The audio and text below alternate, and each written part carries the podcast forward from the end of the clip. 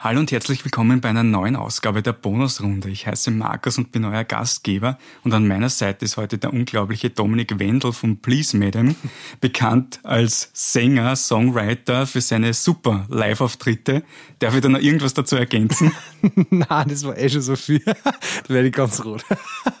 Hallo, Servus Markus. Hast du irgendein Thema, das dir heute ganz besonders auf dem Herzen liegt? Ähm, na, ich habe grundsätzlich nie so Themen, die mir besonders am Herzen liegen. Ähm, aber bin ich eigentlich der erste Mann? Na, der zweite Mann. Der zweite der Mann. Zweite Mann. Das finde ich extrem cool, dass du da äh, schaust, dass äh, Frauen und vor allem äh, eben weibliche Künst- Künstlerinnen da äh, eine große Plattform kriegen bei dir. Das finde ich sehr cool. Danke, ja.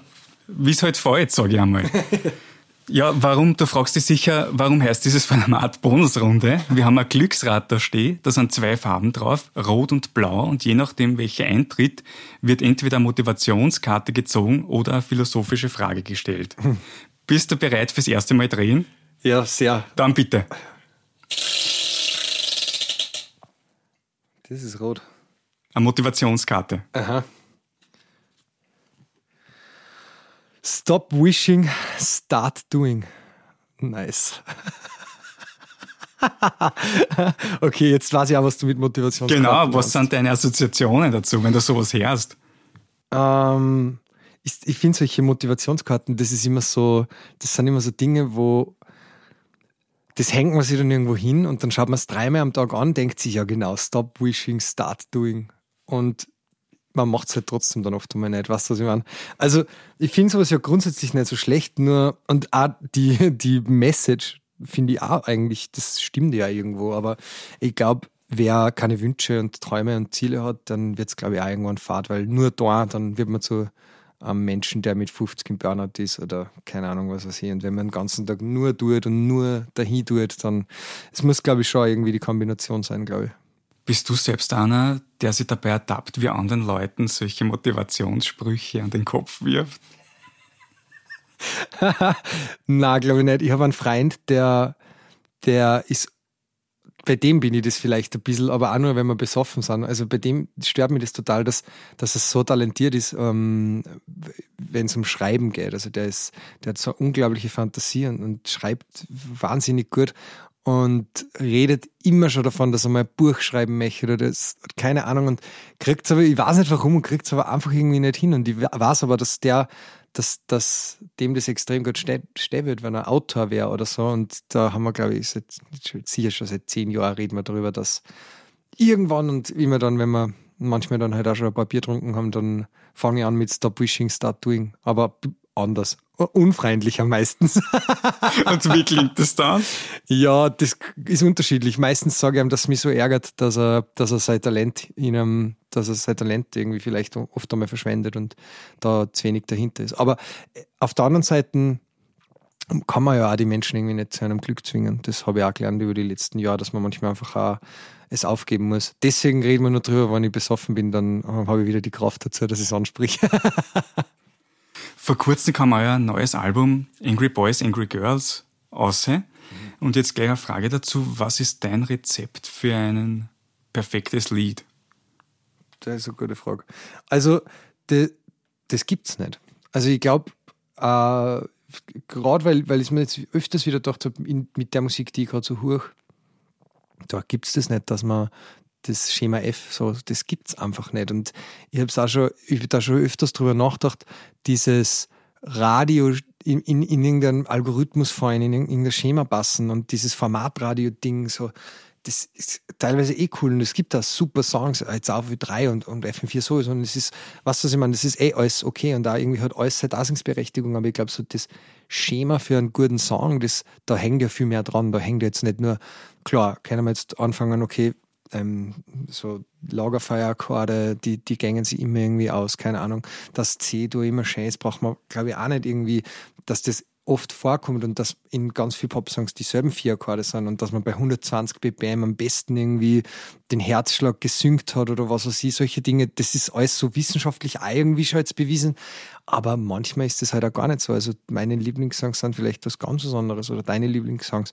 und ich glaube, das ist auch von Mensch zu Mensch unterschiedlich, wie man wie man halt auch mit dem Konsum von Musik umgeht. Und Manchmal gefällt mir, äh, weiß nicht, Radiohead im 12-Achteltakt und manchmal möchte ich aber einfach nur Katy Perry, I Kissed a Girl hören, weißt du, was ich meine? Und das sind beides, irgendwie haben, hat das die Daseinsberechtigung.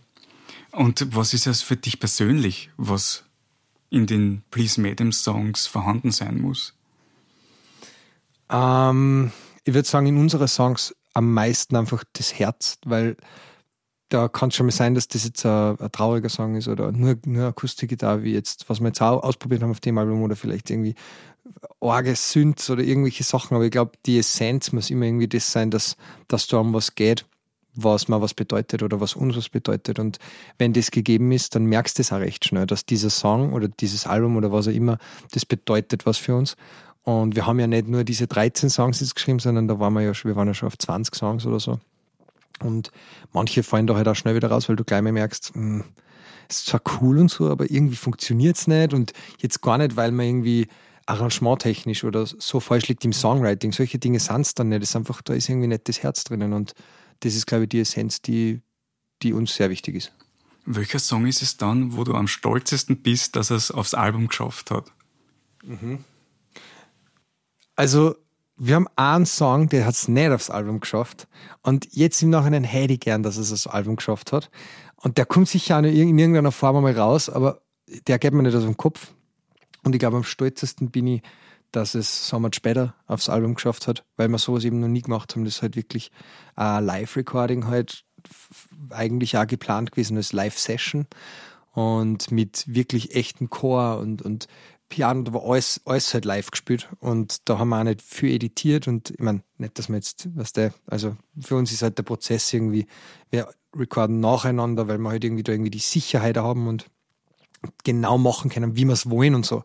Und da war es halt einfach, dieser Song hat das braucht, dass der lebt und dass der irgendwie das ist, was es, was er worden ist und äh, was angefangen hat, ist wirklich nur mit einem Mikrofon oder ich glaube, ich habe hab sogar ins iPhone eingesungen und das hat mir aber auch so gut gefallen. Ich habe es ins iPhone eingesungen, habe es in mein DAW gezogen, habe dann nur so ein bisschen Tambourin und so ein Blödsinn dazu gespielt und so Fender Rhodes und dann hat mir das so gut gefallen und dass das dann auch in irgendeiner anderen Form aufs Album geschafft hat, dieser einer der wichtigsten Songs für mich, finde ich, das äh, ja, freue mich sehr, dass der das geschafft hat.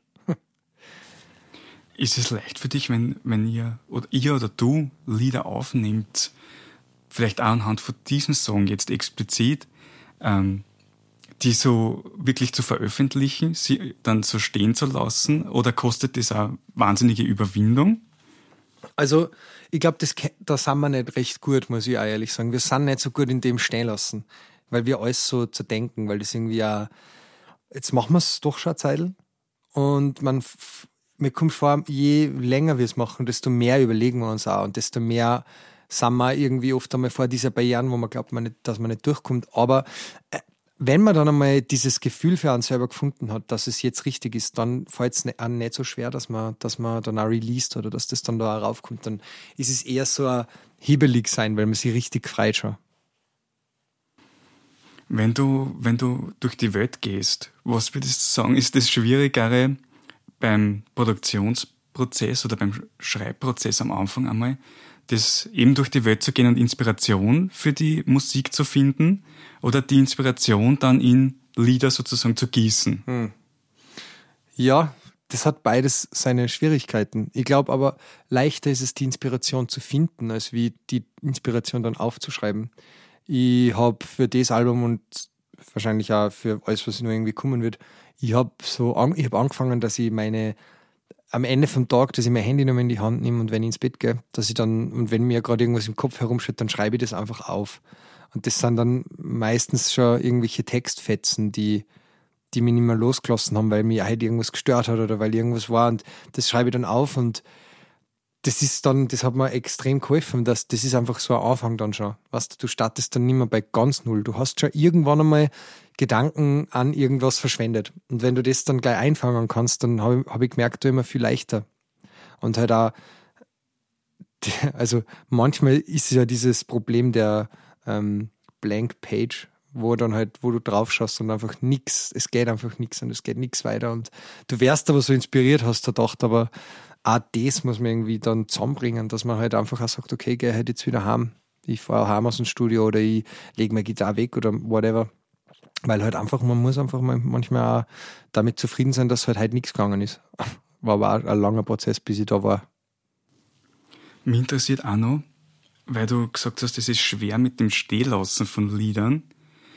Wen, welchen Einfluss oder von wem sucht ihr euch sozusagen, ich nenne es Bestätigung, jetzt, dass ein Lied gut ist? Mhm. Kennt ihr das intern überhaupt für euch selber ähm, bewerten? Weil ich denke mir, das ist vielleicht schwierig, wenn ich selber irgendwas mache. Aber wenn ich da sitze und mit dir rede und denke mir dann, ich weiß nicht, ist es gut, ist es nicht gut, mhm. kann man das in der Gruppe oder für sich selber überhaupt so bewerten?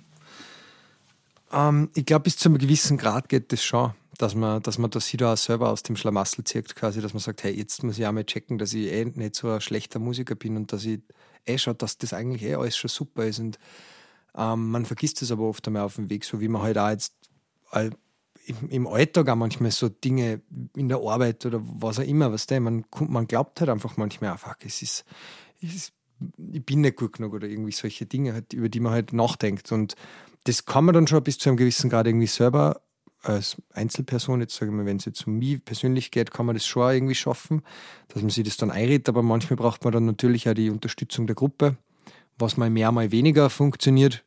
Ich bin mir da oft auch nicht sicher, ob wir, ob wir das so, ob wir das sogar kennen, uns da gegenseitig irgendwie so zu sagen, hey, voll gut, was da, man glaubt es dann oft auch manchmal nicht, weil wir uns auch schon so lange kennen und dann ist man auch oft so viel beieinander, dass man in dieser Bubble ist und dann, da bin ich mir eben nicht sicher, ob wir das so gut kennen. Aber hauptsächlich dann halt auch von unseren zwei Produzenten, jetzt in dem Fall waren das eben der Mario Vatercheck und der Georg Gabler. Und von die zwei da wird auch diskutiert, was der, aber wenn der Georg einmal sagt, hey, das ist super, dann weißt du, du bist dabei. Das glaubst du ihm dann schon. Was würdest du sagen, ist persönlich dein größter Antrieb in der Musik machen? Mich, mich, für mich ist das, das ganze Ding Musik und auf Bühnen stehen und irgendwie das, das ist genau das, was ich halt irgendwie mechert. Einfach, ich mechert die Leute erzählen, was, was, was, oder sagen wir so, ich finde, das ist so schön, wenn man auf einer Bühne stehen kann und Leute zu irgendwas vielleicht bewegen kann oder Leute irgendwie beeinflussen kann oder Menschen zum Positiven verändern kann. Oder wenn, aber nur, wenn es jetzt nur irgendwie, wenn man jetzt nur jemanden zehn schöne Minuten bescheren kann durch das, dass er zwei Songs von uns hört, dann hat sich das schon voll auszahlt. Dieses Bereichern eigentlich. Nicht mich selber, sondern andere Menschen irgendwie das Gefühl zu geben, dass sie das auszahlt, dass sie jetzt da sind oder dieses Album kaufen oder diese Musik hören. Und das ist eigentlich mein Antrieb, dass das irgendwie was ganz was Schönes ist und eine innige Beziehung auch zu Leuten aufbaut, die man vielleicht gar nicht kennt, wenn die die Musik hören und wenn die irgendwie da dabei sind. Und das, das allein schon der Gedanke daran, das ist einfach sauschön. Also, dass man Menschen erreicht einfach. Und das war ich aber immer schon. Also, das habe ich irgendwie immer schon gehabt, dass mir das immer im Gespräch mit Leuten irgendwie wichtig war oder äh, solche Dinge einfach, auf die besonders viel Wert gelegt habe einfach. Und das, das, das ist, glaube ich, mein größter Antrieb. Und es ist halt, also banal gesagt, ich stehe einfach irgendwie gern auf Bühnen und ich mag das auch gern, wenn, wenn man wer zuhört. Also so in die Richtung geht es natürlich auch. Da würde ich die alle irgendwann nicht sagen, das wird mir nicht unglaublichen Spaß machen, dass man da oben stehen kann und irgendwie seinen Scheiß macht und die Leute hören zu, wenn es wenn's, wenn's sein soll. und was ist es? Und was ist es umgekehrt, was du bei anderen suchst, wenn du selber Musik hörst? Mhm. Du hast ja zuerst eine weite Palette von Radiohead zu Katy Perry mhm. genannt. Mhm.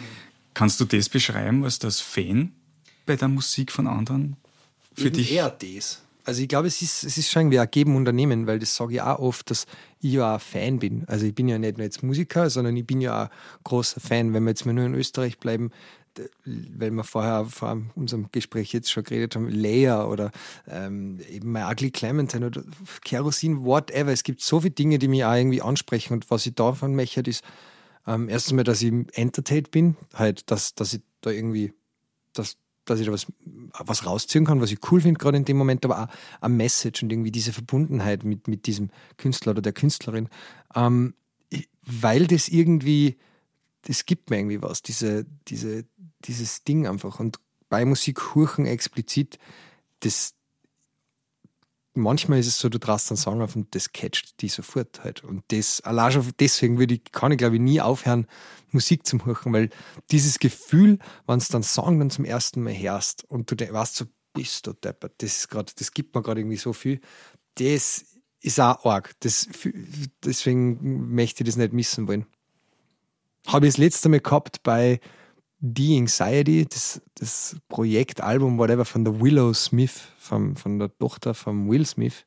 Und der Meet Me das Bad hast, der Song, und der ist einfach, der zerfällt fast. So die Drums fangen an und das ist alles irgendwie so loose und dann fangen die zum Singen an. Das ist abnormal. Also da war wieder der Moment vor kurzem. Wenn ich so schaue, ich glaube, das Rad wartet auf dich, Dominik. Ich glaube auch. Die Drama. Ja. Haben wieder rot, noch eine Motivationskarte. Life is too short to be anything but happy. Also, das würde ich nicht sagen. Ich finde, das ist so eine Motivationskarte, die würde ich mir nie mitnehmen.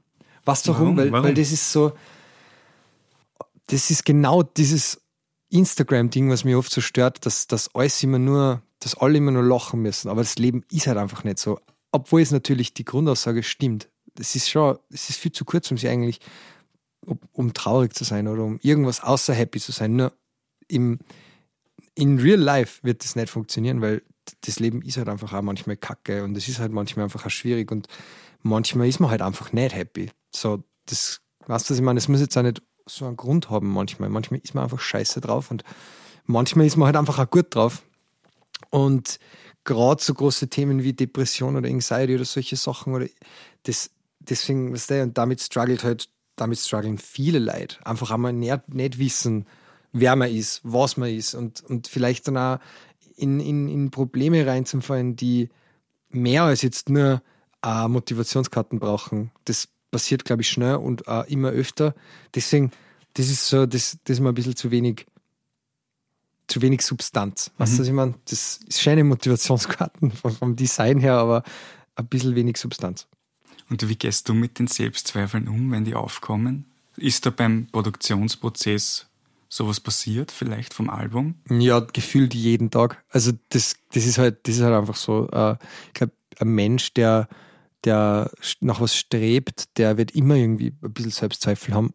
Oder sagen wir so, ein Mensch, der einen normalen Blick auf sich selber hat und jetzt nicht mit einem Ego von, weiß ich nicht, 10 World Trade Centers hoch umeinander steigt, ähm, der wird immer ein bisschen zweifeln, weil das einfach in der Natur, glaube ich, des Menschen liegt, dass man, dass man manchmal einfach zweifelt. Und ich glaube, für, ähm, für einen Musiker oder Musikerin ist das noch, noch ärger, weil man halt auch von so vielen Faktoren abhängt. Ja, und du kannst alles geben für diese Single, für dieses Album, für, für diese EP, für whatever. Und wenn es aber kein Radio spielt, wenn es keinen interessiert und wenn der Falter schreibt, du bist das allerletzte, weißt du, was ich meine, dann wird dir das auch nichts, dann hast, du alles passiert? geben. Nein, jetzt, nein, ich mein, das, so, es war ja. schon mal schön, wenn der Falter überhaupt, überhaupt über uns schreiben okay. darf. Äh, oder dahingehend irgendeine andere Tageszeitung, weil das ist ja das Nächste was ist schlimmer, dass da jemand sagt, dass deine Musik der größte Mist ist oder dass nicht einmal wer sich dafür interessiert? Ähm, ich finde ersteres, äh, zweiteres, Entschuldige, ich habe damit überhaupt keine Probleme, wenn mir jemand sagt, ich finde das so scheiße, was du tust, dann kann ich sagen, hey, kein Problem, verstehe ich irgendwie, das muss nicht dein sein, das ist überhaupt kein Problem für mich. Aber wenn man sich nicht damit auseinandersetzt, glaube ich, tut dem Musiker oder Musikerinnenherz viel mehr weh, als dass jemand sagt, hey, ich finde das einfach der größte Mist. Deswegen, ähm, ja, Selbstzweifel kann man nur, glaube ich, mit einem guten Supportsystem. Und da beziehe ich jetzt Freunde, Familie, ähm, so einfach, weiß nicht, vielleicht da irgendwie, ja, also ich glaube, dass, dass das mal das, das Grundlegende ist und dass man, da bin ich zum Glück sehr bläst, dass, dass meine Familie da immer irgendwie ein offenes Ohr für mich hat und meine Freunde sowieso auch irgendwie, meine Freunde und Freundinnen da, wenn man nur fortgehen, was das ich dann ist das fast wie so eine Therapiestunde, weil man halt dann auch redet und man schaut, dass man es irgendwie, man kennt sie eh schon, aber man kann dann einmal ranten oder man kann irgendwie einfach mal scheiße drauf sein oder irgendwas nicht super finden.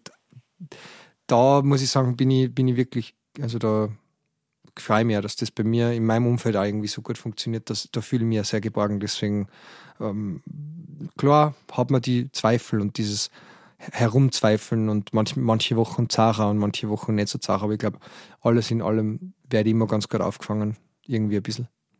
Und wenn es halt nicht geht, dann, ja, muss man schauen. Jetzt mache ich da einen harten Bruch fast ein. Ne? Aber jetzt, weil wir auch über diese Karten geredet haben und über diesen dauerhaften Optimismus, ist mir ein, ist mir was eingefallen bei einem Konzert, wo ich war vor euch einmal, hat auch ein Mensch neben mir gesagt, der ist ja wieder Bon Jovi. Ist mein das wollte ich jetzt an dich einmal richten, was du dazu ja, mega. wieder das, wieder das einordnest. Geil. Ja, und Alter. was du glaubst, was er meint. Das finde ich super. Also, was der, was ist, wer wäre ich, dass ich sage, hey, wenn mir da jetzt jemand mit dem Bon Jovi vergleicht, ich meine, ob der stimmt, dass der, keine Ahnung. Aber schön, du, der Bon Jovi ist ein riesen Rockstar. Der, der hat auch seine, seinen Teil dazu beitragen, dass Musik und Rockmusik halt so ist, wie es heute ist.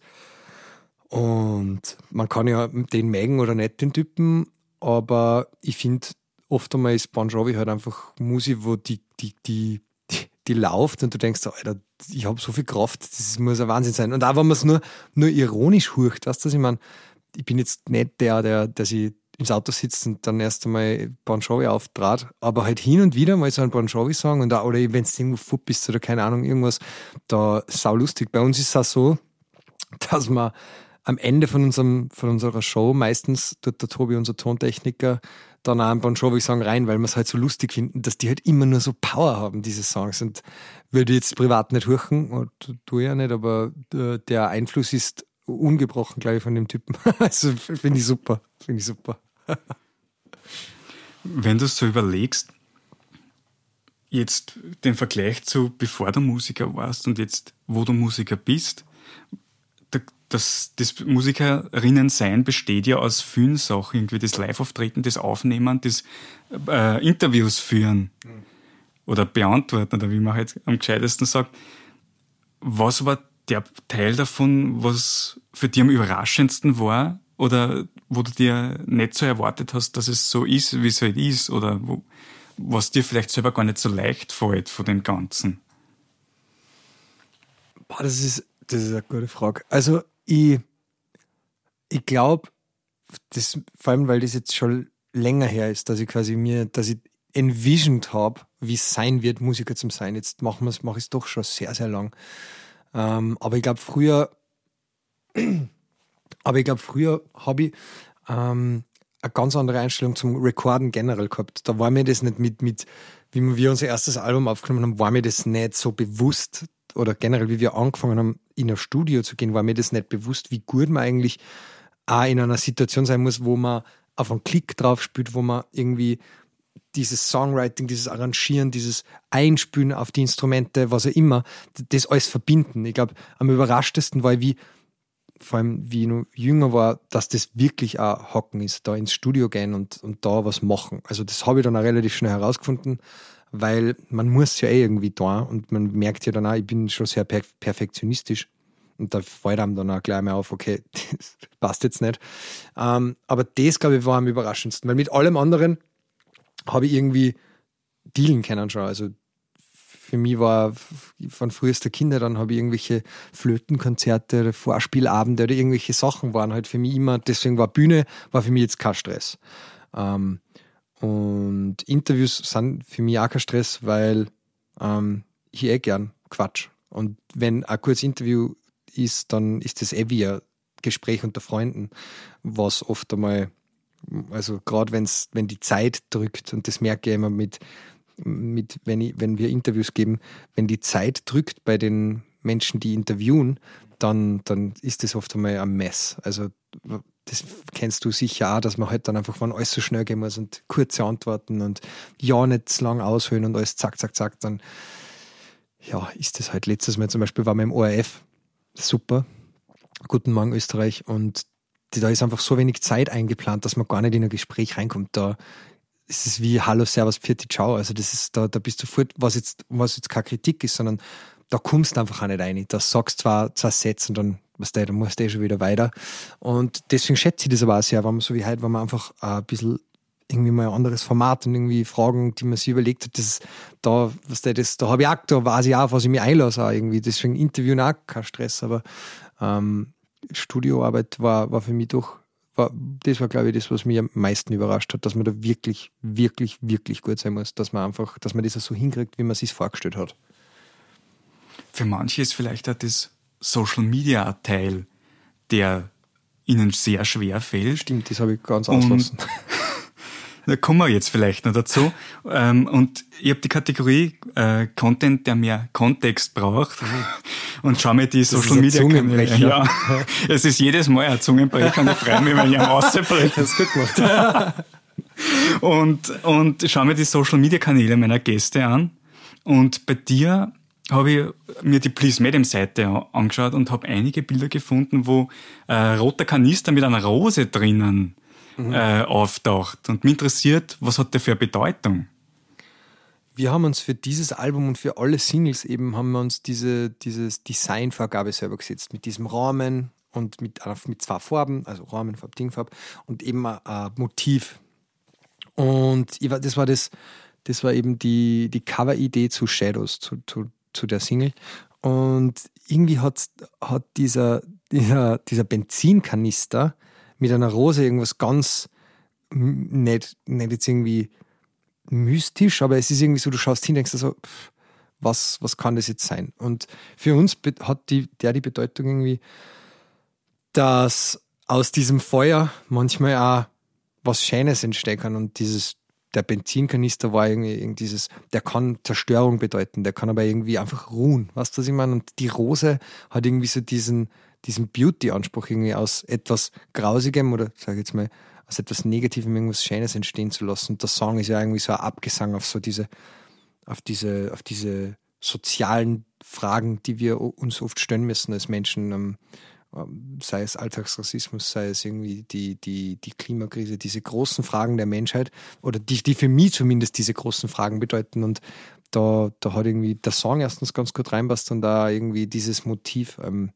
dass man mit Feier irgendwie oder mit diesem Benzin irgendwie was Gutes machen kann. Oder, oder man nicht, dann verbrennt man halt irgendwas. Und wenn man was verbrennt, dann muss man aber auch die richtigen Sachen verbrennen, sage ich immer. Und ähm, ja, so ist der Benzinkanister mit der Rose entstanden. Und wie einfach ist es nun für dich, auf Social Media präsent zu sein? Ich bin einfach faul. Das ist mein Problem. Ich, ich, ich, mir, mir macht es auch Spaß, wenn ich, wenn ich da jetzt so Selfie-Videos oder irgendwie irgendwas einsage oder so, was der das für viele Leute ist das sau natürlich, dass man da jetzt mit einem Handy redet und so. Das habe ich zum Glück überwunden in die letzten Jahre, aber ich bin einfach so faul. Ich, ich vergiss dann manchmal, gerade weil bei uns eben das, gerade Instagram Stories und so mache halt ich und das, da, ich bin einfach manchmal so faul. Das ist mein größtes, mein größtes Problem und ich muss auch sagen, ich bin nicht der größte Fan von Instagram halt, weil ich finde, dass manchmal da alles so ist manchmal einfach kein gesundes Environment für gerade junge, junge Erwachsene, junge, junge Menschen, für, für Leute, die, die vielleicht irgendwie, irgendwie Probleme haben, die und dann sind, ist man auf Instagram und da da gibt's keine Probleme. Da hat jeder einen, einen geilen Arsch und einen mega Body und die Typen schauen alle aus wie, weiß ich nicht, wie wenn sie nichts anderes tun hätten in ihrem Leben als trainieren und es ist aber so, es macht so ein ungutes Selbstbild und das hat da sicher Frauen und, und, und, und jüngere Frauen, Mädchen, die, die sich Sachen anschauen und sie denken, Alter, fuck, wie soll ich jemals diesem, diesem Bild gerecht werden und, und auch Männer und mir ist das, ich denke mal das auch manchmal, wenn ich mir da hinschaue, dann denke ich mir, fuck, erstens mal, wie kann man den ganzen Tag so glücklich sein? Das kann nicht sein. Und zweitens, wie schauen die alle aus? Das, das, also, das stört mich dann manchmal.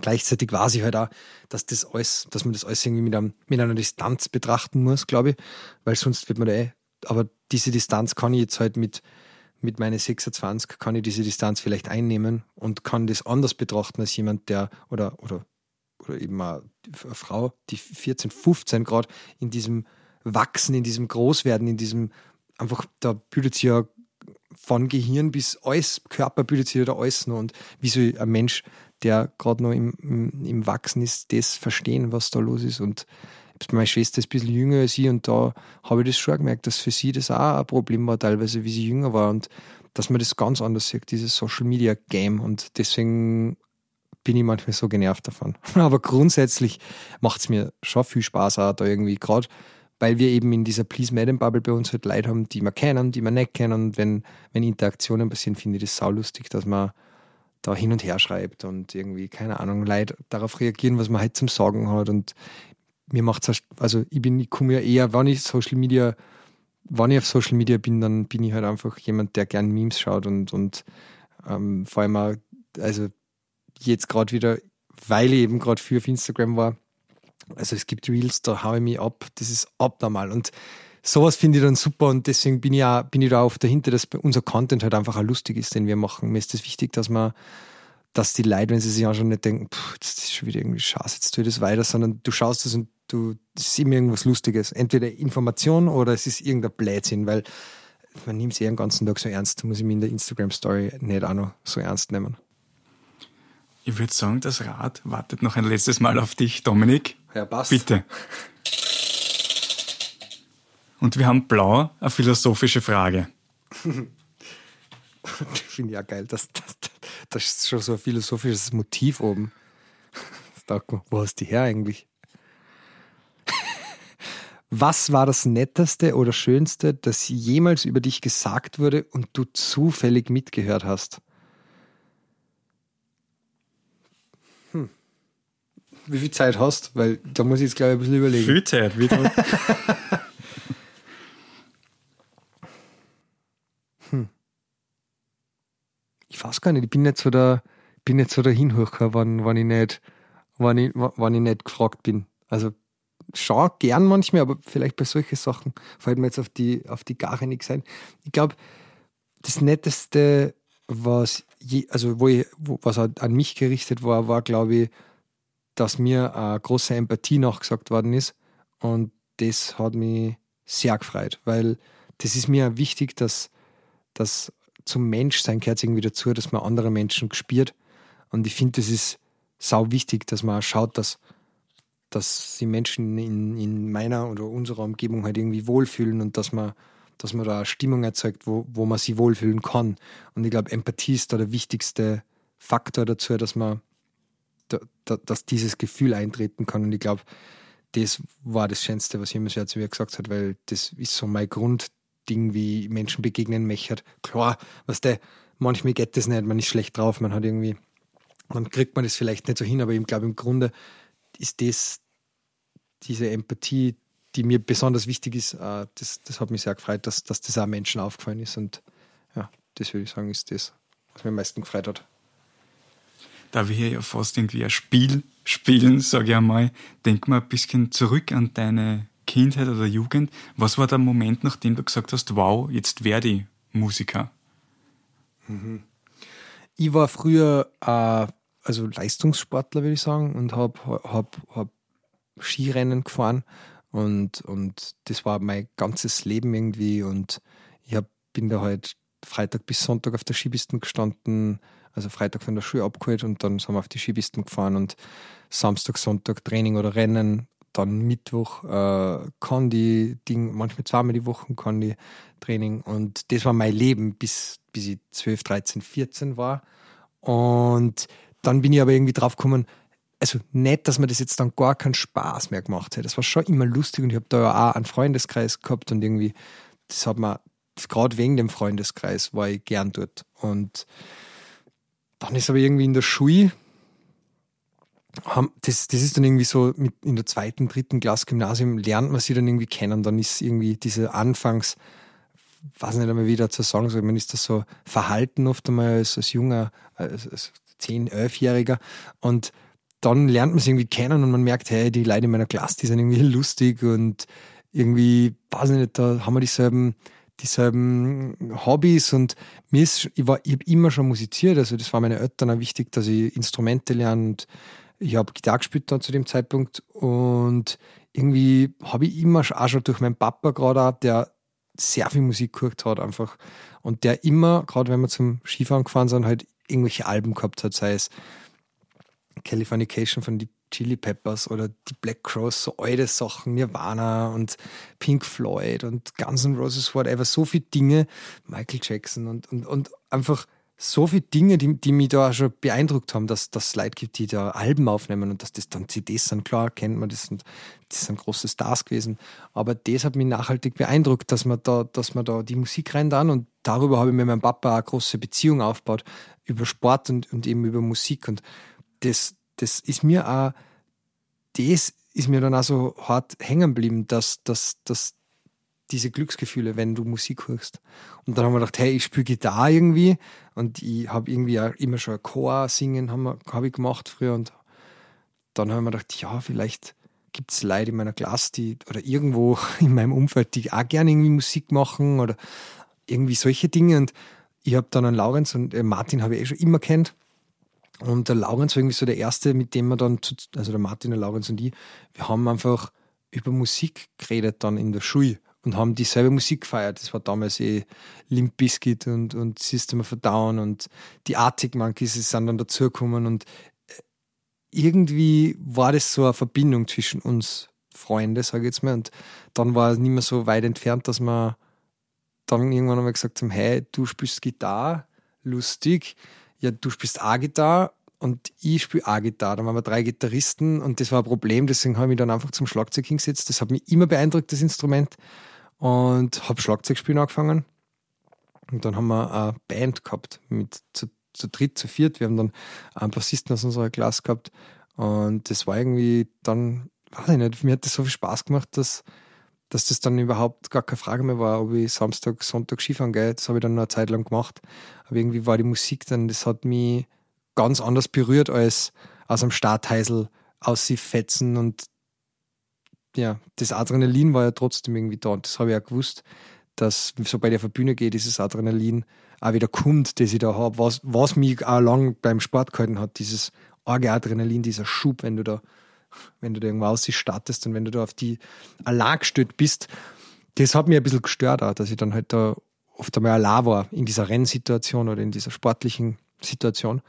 Ähm, und deswegen war das, hat mir die Musik relativ schnell mal gehabt einfach. Und wir haben dann halt auch aufgehört, irgendwie Hausübungen zu machen, weil wir halt jeden Tag im Proberaum waren von der Schule und jeden Tag irgendwie da in unserer, in unserer Schule herum waren und einfach immer geschaut haben, dass wir musizieren können. Also es war natürlich ja voll scheiße. Also da haben wir ja keine Ahnung gehabt von irgendwas, aber das war völlig irrelevant. Wir sind da abgegangen und haben stundenlang eingefetzt. Wir haben Nachmittagsschule gehabt und sind ein und haben gefetzt. Und das war einfach geil irgendwie. Also das ist sehr schön ausgegangen.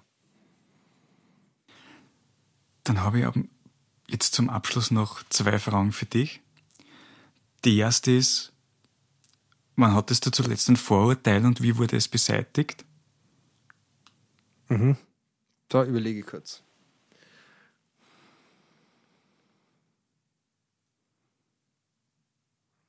Hm. Ich habe angefangen, also ich habe ich hab ein paar so allgemeine Dinge, dass die Deutschen nicht Auto fahren können, ähm, zum Beispiel gehört da dazu. Weil ich muss mich immer furchtbar ärgern auf der deutschen Autobahn, dass, da, also das ist ja, mich regt es nicht auf, dass jetzt die Leute irgendwie nicht Auto fahren können. Das ist ja grundsätzlich kein Problem. Mir regt es nur so auf, wenn man andere gefährdet mit seinem Auto fahren. Und da würde ich sagen, deutsche Autobahn bringt mich echt auf die Palme. Und, und jetzt nicht unbedingt dann Deutsche, das sind ja Österreicher und auch, und auch Niederländer und Italiener und was auch immer. Und wir auch, also wir sind ja dann auch manchmal die, die Scheiße herumfahren. Ähm, aber das ist so ein Vorteil, das ist so hartnäckig, dass sobald ich auf die deutsche Autobahn fahre, wird mein Tag einfach scheiße. Also, und das Problem ist, dass man halt durch das, dass wir sind based in Salzburg, unser Proberaum ist in Salzburg, das heißt, unsere Reisen nach wo immer, wohin auch immer, gängen meistens irgendwie dann relativ schnell mal auf die deutsche Autobahn. Und deswegen ist das so ein Ding, wo ich, wo ich mich auch viel ärgern muss. Ähm, da bin ich mir nicht sicher, ob sie das jetzt schon so ganz beseitigt hat. Das, naja, schon. Also ich glaube, ich bin viel mehr von der Autobahn getriggert wie von den deutschen Autofahrern. Ähm, ja. würde ich sagen, wenn, das, wenn du das durchgelassen, würde ich das gern sagen. Ja, sicher. Und die letzte Frage ist, wenn du ein Album auf eine Insel mitnehmen könntest, und du könntest das Album dort hören, welches wäre es Wow, das ist so eine Frage, die kann man nur in Perioden beantworten. Weil jetzt gerade, oder hättest du mich vor zwei Wochen gefragt, wäre es wahrscheinlich von die Arctic Monkeys Hamburg gewesen, das vierte Album, weil da war ich gerade, habe ich gerade gesiedelt. Und ich bin, glaube ich, zehnmal zum Ikea gefahren und das Album hat so eine geile Energie, so eine weirde Energie zwischen Cowboy, Cowboy-Story und Indie-Rock irgendwie. Und da bin ich zum Ikea gekirscht und habe das Album auftrat, Vollgas und das ist ja so geil produziert. Da hätte ich das wahrscheinlich mitgenommen und jetzt gerade. Hm. Also, wenn ich so über All-Time-Sachen reden müsste, dann würde ich vielleicht Dark Side of the Moon mitnehmen. Äh, okay, Computer. Das ist auch so ein Album, keine Ahnung, ich glaube, ich würde mir echt gut anfreunden mit dem, mit dem ersten The Cooks Album. Das, also, ich könnte mir auch vorstellen, To Pimp a Butterfly von Kendrick Lamar mitzunehmen. Das ist ein bisschen ein Problem, diese Frage. Kann man sich auf nichts einigen, Ja, es ist halt, meine Playlisten sind halt einfach auch gerade so, es ist einfach, da ist so viel los. Da konnte ich jeden Tag irgendwas anderes machen und manchmal höre ich dann eine Woche gar keine Musik. Deswegen ähm, oft schwierig zu beantworten. Hast du es doch, du kannst mir doch nicht erzählen, dass du ein Album hast, das du fix auf eine Insel mitnehmen würdest und dann wirst du da glücklich mit diesem einen Album, oder?